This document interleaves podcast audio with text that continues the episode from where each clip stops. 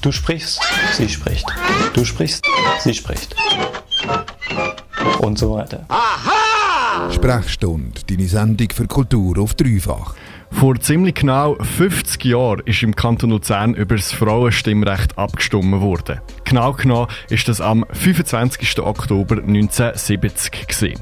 Mit deutlichen 63 Prozent ist das angenommen worden.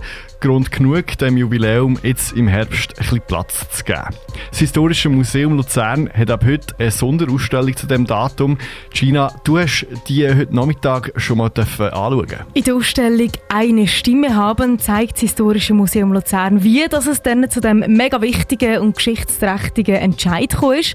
Der 25. Oktober 1970, das ist aber einfach einer von vielen Teilen in der Ausstellung, weil die Kuratorin Sibyl Gerber hat sich auch auf die 50 Jahre vorher fokussiert, in den 1920er Jahren, hat nämlich schon ein Verein eine Petition gestartet, um das Frauenstimmrecht schweizweit einzuführen. Sage und schreibe, eine Viertelmillion Menschen haben die Petition unterschrieben. Passiert ist dann aber trotzdem nichts. Warum? Dass die Petition ins Leere gelaufen ist, das hat mir Sibyl Berger heute erzählt. Trotz einer breiten Zustimmung ist das äh, in einer Schublade gelandet, eigentlich bis zu der ersten nationalen Abstimmung 1959. Trotz dieser mega vielen Unterschriften von der Petition hat der Bundesrat die Petition wortwörtlich einfach in einer Schublade versorgt und sich dann nicht mehr um das Anliegen aus der Gesellschaft gekümmert. In der Ausstellung «Eine Stimme haben» im Historischen Museum Luzern haben sie auch Objekte, die von dieser eher, ich finde, tragischen Geschichte zeugen, und zwar die Petitionsbögen von 1929. Und auf denen sieht man aber mehr als nur ein Ja oder Nein. Das ist nicht so, wie, wie wir es heute können, mit so einem Bogen gewesen, sondern es sind wie einzelne Zettel. Dort können die Frauen nachritzeln, ja oder nein, und dann aber auch jeweils immer noch einen Kommentar dazu schreiben. Ah, übrigens nicht nur Frauen, sondern auch Männer haben das natürlich unterschrieben. Und eine, das, was wir jetzt gerade an oberster Stelle ausgestellt haben, ist eine Frau, die dann noch kommentiert hat, wieso sie findet, dass die Frauen nicht müssten das totale, das vollständige Frauenstimmrecht haben. Wir müssen nämlich zuerst mal schauen, ob sie das können, in Erziehungsfragen und sozialen Fragen, und dann können wir dann das allgemeine Frauenstimmrecht sich anschauen. Schon in den 1920er Jahren war also die Zustimmung für das Frauenstimmrecht schweizweit ziemlich hoch gesehen. Wirklich zu dem Stimmrecht ist es dann aber trotzdem nicht gekommen. Ein paar Schweizer Kantone haben dann schon ganz eigenständig so ein Frauenstimmrecht eingeführt. Der Kanton Luzern, wie schon gesagt, dann am 25. Oktober 1970. Da fragt man sich ja schon, was in diesen eigentlich eher wenigen Jahren passiert ist, dass es auf einmal zu einem Ja gekommen ist. Ja, zwei wichtige Punkte sind da vor allem der Zweite Weltkrieg und die 68er-Bewegung. Die Kuratorin Sibyl Gerber hat mir heute noch mal erzählt, warum dass die zwei Sachen so wichtig sind für das Frauenstimmrecht. In der Nachkriegszeit war auch ein Wirtschaftsboom. Man hat Fachkräfte gebraucht und hat auch gemerkt, dass die, das Talent der Frau eigentlich brach liegt und hat darum dann, wahrscheinlich ist das ein mit ein Grund gewesen, wieso das Frauenstimmrecht dann in den 70er Jahren durchgekommen ist. Was auch noch sicher ein Grund war, ist, ist, dass die 68er-Bewegung sehr stark war. Die hat die Gesellschaft in, in Umbruch gebracht und hat sehr viele neue Ideen hineingebracht. Und eben auch, dass äh, eigentlich eine Gleichheit soll zwischen den Geschlechtern. Für das Frauenstimmrecht ist also die Nachkriegszeit mega wichtig gewesen, aber auch die 68er-Bewegung, die für Gleichberechtigung gekämpft hat. Wie hat das genau 1970 ausgesehen in der Bevölkerung? Ja, ähnlich wie schon in den Jahrzehnten vorher haben sich extrem viele Frauen für ihr Stimm- und Wahlrecht eingesetzt. Man muss sich jetzt mal vor Augen führen, dass die Schweiz mit Abstand zu den letzten Ländern in Europa gehört hat, wo die Frauen mitbestimmen in der Politik. Genau das ist jetzt auch die Strategie der BefürworterInnen gesehen. In der Ausstellung «Eine Stimme haben» im Historischen Museum Luzern sieht man Plakate vor der Abstimmung und auf denen sind Europakarten drauf, wo die Schweiz in der Mitte so schwarz eingefärbt ist, um eben zu zeigen, dass wir den Schandfleck in der Mitte von Europa sehen. Es hat ja aber auch sehr viele Frauen gehabt, die dagegen sind. Was haben denn Sie für Argumente gehabt, wo das Frauenstimmrecht 1970 im Kanton Luzern zur Abstimmung kam? Ja, sie haben sich vor allem auf zwei Faktoren gestützt. Erstens der Haushalt und zweitens die Kinder. Auf ihren Nein-Plakat haben sie dann zum Beispiel Teppichklopfer drauf oder Nucki. Die Kuratorin Sibyl Gerber hat mir heute Nachmittag zwei von diesen Nein-Plakaten gezeigt und erzählt, was die Symbole Teppichklopfer und Nucki zu bedeuten haben.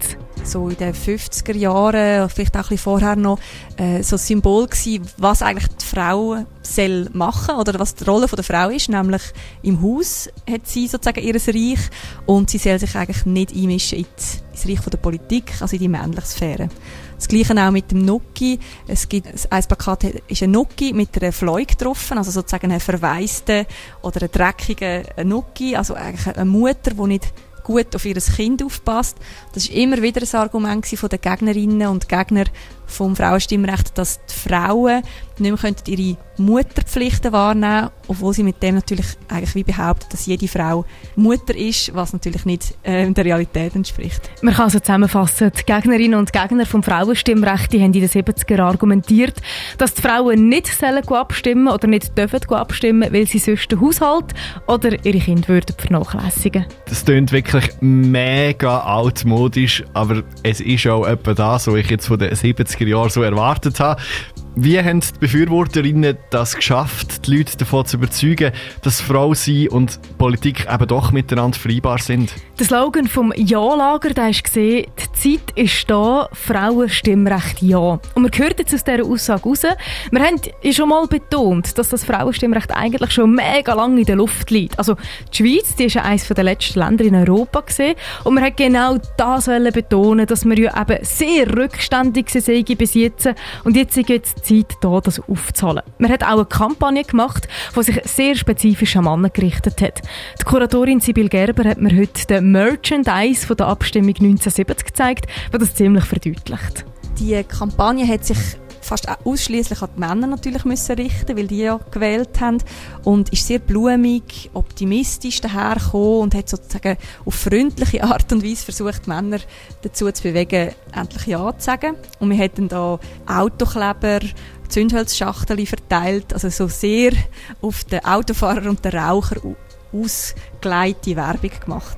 Die BefürworterInnen vom Frauenstimmrecht 1970 haben also probiert, Männer zu überzeugen, dass die Frauen eigentlich freundlich und blumig sind und darum gar nicht so eine grosse Gefahr für die Politik, wie das, das die GegnerInnen immer behaupten. Die Ausstellung die zeigt jetzt aber, dass das eher so ein, ein Wunschdenken ist. Zeigen tun sie das unter anderem mit einem Foto von 1993. Auf dem Foto ist die dazumalige und zweite Bundesrätin Ruth Dreifuss und die Politikerin Christian Brunner. Es ist an und damals eigentlich die Christian Brunner gesehen, die kandidiert hätte, um die zweite Bundesrätin von der Schweizer Geschichte zu werden. Klappt hätte das aber nicht, aus einem Grund, der sehr exemplarisch ist für die politische Ungleichberechtigung. Die Kuratorin von der Ausstellung Sibyl Gerber hat mir jetzt heute die Geschichte hinter dem Foto erzählt. Christian Brunner hat sich zur Wahl aufgestellt. Sie ist die eigentlich die einzige Kandidatin von der SP. Und kurz vor der Wahl hat es eine riesige Schmutzkampagne gegen sie. Also man hat behauptet, es gäbe Nacktfotos von ihr, ähm, sie habe einen Schwangerschaftsabbruch gemacht. Also einfach so diffamierende Nachrichten sind umgegangen und wo eigentlich nie haben können bewiesen werden, aber jedenfalls ist sie nicht gewählt worden. Und ihre ähm, Parteikollege, der Mathe, ist gewählt worden und es hat einen riesen Aufstand gegeben. Also ganz viele Frauen sind dann auf Bern gereist 1993 vor das Bundeshaus und haben pfiffen und, und gejohlt und haben gefunden, wir wollen jetzt endlich eine zweite Frau im Bundeshaus. Und dann hat man Ruth Dreifuss als Ersatz für Christian Brunner aufgestellt und sie ist dann gewählt worden. Der, der männliche Parteikollege ist dann zurückgetreten und so ist eigentlich die Schweiz so in seiner zweiten Bundesrätin gekommen. Ruth Dreyfus ist zwar mega wichtig gesehen, politisch und gesellschaftlich, aber sie ist halt auch irgendwo ein Symbol für die Ungleichberechtigung, die die Kandidatin Christian Brunner an und damals erlebt hat. 1993, das ist ja jetzt die gleich 30 Jahre her, nicht wirklich lang, aber trotzdem ist ja seither schon ziemlich viel gegangen in China. Ja, definitiv. Die Ausstellung im Historischen Museum Luzern wird ja die Geschichte von dem Frauenstimmrecht in Luzern zeigen und das ist ja eigentlich de facto 1970 eingeführt worden. Die Kuratorin Sibyl Gerber hat sich aber dafür entschieden, nicht nur anzuschauen, was vorher passiert ist, sondern auch, was in den Jahrzehnten nach der Abstimmung noch gegangen ist. Und da landen wir halt früher oder später auch in der Gegenwart beim Frauenstreik 2019 und wir landen auch bei der Frage, ob auch Menschen ohne Schweizer Pass abstimmen oder ob wir sogar noch die Stimmrechtsalter auf 16 absenken Die Geschichte vom Frauenstimmrecht ist also rein theoretisch in den 1970er Jahren passiert. Die Geschichte der politischen Gleichberechtigung ist aber offensichtlicherweise noch nicht fertig. Die Ausstellung «Eine Stimme haben» fokussiert sich zwar auf den 25. Oktober 1970, wo im Kanton Luzern das Frauenstimmrecht eingeführt wurde. Die Ausstellung zeigt aber auch national und international, was in den Jahrzehnten vorher und nachher noch passiert ist. Die Ausstellung wird heute Abend eröffnet im Historischen Museum Luzern. Anschauen kannst du sie noch bis im August vom nächsten Jahr. Teil der Ausstellung ist auch ein riesiges Rahmenprogramm mit Theateraufführungen, Stadtrundgängen, Kinofilmen und Vorträgen. Alle Infos zum 50-jährigen Jubiläum findest du auf historischesmuseum.lu. Radio Dreifach.